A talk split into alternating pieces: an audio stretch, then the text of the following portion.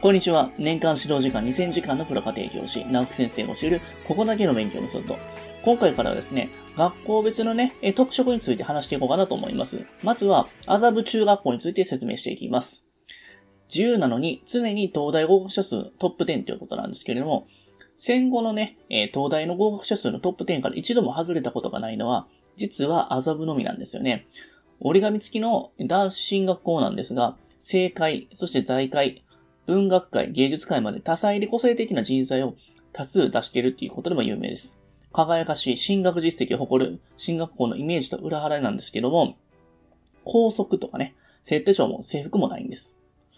休み時間には、えー、近くのコンビニで、えー、買い食いする生徒の姿も日常の風景。ただし、授業中の出前だけは禁止っていうね、謎のところがあるんですけれども、とにかく徹底的に自由な校風で知られていて、教員も生徒も OB もそれを誇りしている節があります。麻布中学校に入学すると、中1で週3コマ世界っていう科目をね、履修することになります。東アジア、南アジア、ヨーロッパ、アメリカ、旧ソ連の地域など、まず、えー、気候について学んでいき、次に歴史的背景についても学びます。最後に現在の社会状況を学ぶ。地理と歴史、えー、そしてね、えー、整形をね、横断したような麻布オリジナルの科目なんです。なぜこのような科目が生まれたのかというと、社会科の村本博美先生に聞きましたと。20年ほど前から始まりました。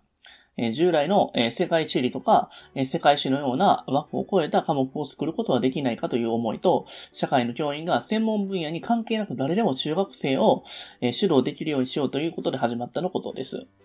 全体像を捉えてから学習する男子にぴったりです。入学後すぐに世界を学ぶことによって、まあ、概要ではあるんですけども、まさしく世界の全体像がインプットされます。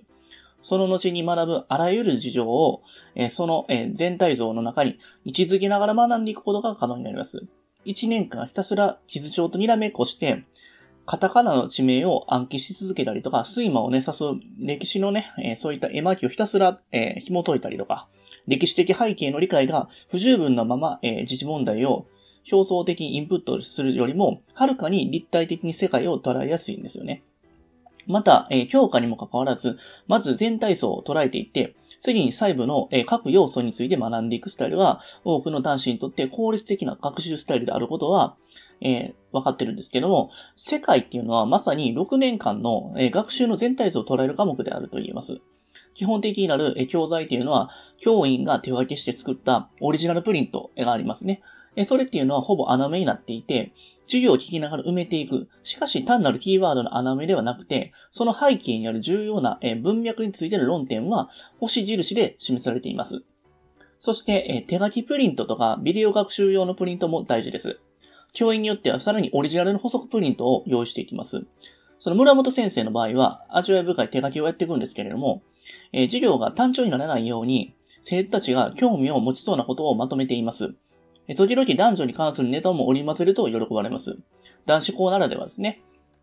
えそして各、え学習単元の、え区切りのタイミングでは、理解を深めるための映像資料教材を見ることがあります。学校で映像資料教材を見る場合は、一般的には最後に感想を言ってしめておしまいということが多いんですけれども、遊ぶの場合は、ここにも一工夫があります。映像映像資料を再生する際に、ビデオ学習用のプリントを配っていて、そのプリントと映像資料を照らし合わせながら進めるっていうことですね。えー、そして、そのね、えー、図っていうのは、教員が指導に使用するための補足付きのサンプルなんですけれども、そこには何分何秒で一度映像を止めるってとこまでね、細かく書かれています。えー、重要事項については、その、えー、たびにね、映像を止めて、そして要点を整理し、まあ、議論をしていくっていう感じですよね。授業前に教員が、まあ、綿密な下準備をしているということはすごいなと思います。定期試験で重要なのは、書くセンスとまとめる力ってことなんですけども、定期試験に関しては、えー、学年共通問題が6割前後あります。残りの、えー、4割前後については、担当教員によって、問題が変わっていきます。微妙にぎっしりの長文は、このテストのためだけに教員が書き下ろしたオリジナルの文章になっています。高校受験がないんで、1点2点を争うような意識はないです。テストのための重要事項を覚えることは必要なんですけども、暗記はいつでもできると。中1のうちにそれ以上磨いてほしいのは書くセンスとまとめる力やというふうに言われています。高度な、読解力と技術力が求められることで知られている麻布の入試をくぐり抜けてきた、まあ、生徒たちが、そういったところで、見ていくと、まあ、そういった先生の中から見ていけば、読解力も記述力もかなり幅があると言います。世界のテストについても中1の1学期では、単語を書けば丸がもらえるような問題がほとんどなんですけれども、1年経つ頃には文章で書かせる問題を増やすという、そうやって書くセンスまとめる力を磨いていくってところですね。ちなみに高1の冬の、え冬休みには、生徒全員に社会科のね、基礎課程修了論文がね、課せられます。えー、続いて主体的な学習を促す英語指導について話していきます。麻布では長年、英語のメイン教材としてプログレスを使っていた歴史があります。2003年、プログレスがプログレス21に改正された時には、引き続きプログレス21を使ったんですけども、教員たちの間から麻布生の学習スタイルに合ってないということが言われてしまって、そして2007年からバードランドっていうのをね、教材使うようになりました。プログレス21のどこが麻布向きではないのかっていうと、麻布生っていうのは単元ごとにポイントが明確化されているテキストを好む傾向があるようなんですよね。ちょうどプログレス21が改正されたタイミングで、中高一貫向けの英語教材が複数出されました。その中からアザブ性に好まれそうな構成のバードランドを選んだようです。そして提出課題には何も書かれてなくてもいいっていうところなんですけども、強化選択の中の際に、足し算のね、指導なのか、引き算の指導なのかっていうのは論点になったんですが、足し算の指導っていうのは、少し足りないくらいの素材を与えてしまって、え不足分の教員の裁量で足していく指導方法なんですよね。そして、引き算の指導方法っていうのは、有り余る素材を与えておいて、えこことここをやっておけば大丈夫ってポイントをね、指しします、え指導方法になります。足し算の指導を追求するんであれば、通常の公立中学校と同じ、まあ、検定教科書っていうのを使うのがね、選択肢とも、えー、あるんですけれども、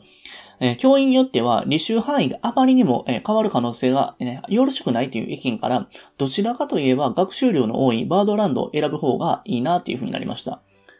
まあ、しかし、麻布の教育っていうのは、引き算の指導に、えー、なってしまってはいけないっていうところをね、力説している人もいてて、たくさんの課題を与えて、これが全部できれば大丈夫という発想で指導すると、生徒は与えられたものをひたすら消化するだけの受け身の学習の姿勢になってしまう。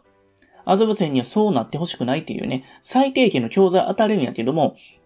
あとは自分に必要なものを自分で考えて手に入れる学習姿勢を身につけるっていう方をね、えそういったスタイルでやっています。なので、バードランドも隅から隅まで、え無理に全て授業で、えこなそうとはしないんです。要点だけ押さえて、あとは生徒のやる気に任せる指導が基本なんです。バードランドに付属する音声教材は、家庭で繰り返し聞くことが望ましいです。しかし、え、どこまでやるのかは、え、生徒任せなんですよね。付属のワークブックの進め方も、原則生徒の自主性に任せます。同じく付属の、えー、完成問題集っていうのは、試験までに、えー、試験範囲をやるように選んでいきます。ここ数年の課題が増えている傾向があるんです。この傾向が、まあ、続きすぎるの良くないと。そういうふうにも、ね、先生は言ってるんですけども、例えば、人によっては、えー、とっくに覚えてる単語を何度も書かせるような、えー、宿題をね、出しても意味がないと。できる人は、それを、えー、スキップしてもいいような宿題の出し方を工夫している。知らない単語を書き出しなさいというね、宿題で知らない単語の、えー、ない生徒が、えー、何も書かずにね、提出してもいいと。そしてね、えー、出題の意図、えー、次のそういったテストで課題を自覚していくって話をしていきます。まあ、その代わりに日々の学習内容が理解できているかどうかっていうのは小テストでね、確認していきます。点数が悪いからといって必ずしも補習をするわけではないんですけども、各自が自分の理解度を把握するのに役立ちます。中1の定期テストではさすがに長文読解はないですけれども、リスニングの配点が高くなってます。中学校2年生になると、1学年から、まあ1学期から長文読解がメインになるんですよね。長文の量もさることながら、各説問には丁寧に出題の意図が書かれている点に注目してほしいです。テストの結果だけじゃなくて、自分は何ができていて何が不足しているのかっていうのをちゃんとね、認識するための仕掛けがあるんですよね。続いて、家庭学習課題は推奨や、えー、強く望むものばかりという話をしていきます。夏休みには、1学期にやり残したワークブックの仕上げ、奇襲単元の練習問題の復習のほか、NHK ラジオや基礎英語をね、聞くことがね、強く望まれます。中2からは、英語の課題のね、図書館が課せられるんですけれども、辞書を引きながら、一問一問丁寧に読んでいく方法でも、ひとまず全体読んでから、細かいところを精読していく方法でも良いとされています。付属の CD に合わせての音読も推奨されています。最終的には音読できるぐらいになるのが理想とのことでした。授業、授業で学んだ英文とか、えー、そして音読をね、強く推奨してるんですけども、そのためのオリジナルプリント、えー、そういったものも配布しています。基本となる英文は、教科書に出てくる英文と同じなんですけれども、前置詞編では前置詞があの目になっていて、動詞編では動詞が、えー、現在形にされているので、自分で正しく、えー、活用しないと読めないようになっています。アクセント編では各単語のアクセントをしながら読まなきゃいけないので、能動的な、音読をしていかなきゃいけないんですよね。小学生の音読の宿題みたいなんですけれども、と前置きしつつ、実は音読記録表っていうのもあるんですよね。えー、家庭での、え、音読記録を残すことを推奨しています。そこには、えー、英語は、まあ、体育ですよと。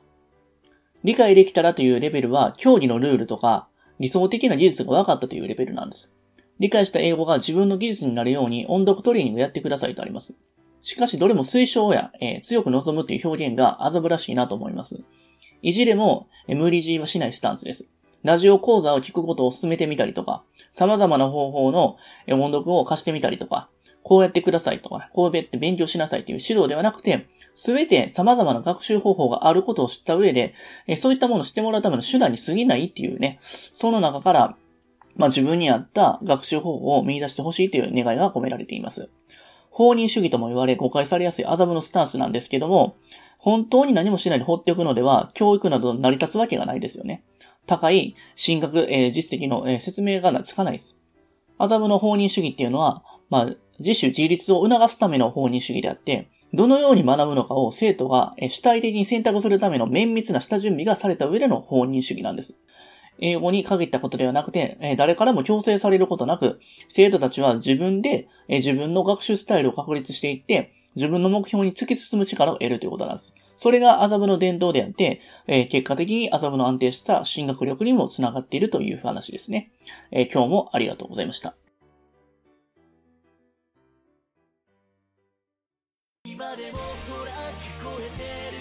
最後に、えー、私たちからお願いがあります。こちらの番組の配信を聞き逃さないためにも、各ポッドキャストでの登録やフォローをお願いいたします。ご意見、ご質問につきましては、説明欄にある、え、番組ホームページよりお問い合わせください。え、そしてですね、家庭教師エレンはですね、まあ、現在、LINE アットの方でもね、有力な情報を発信してますので、ぜひぜひご登録ください。え、それではまた。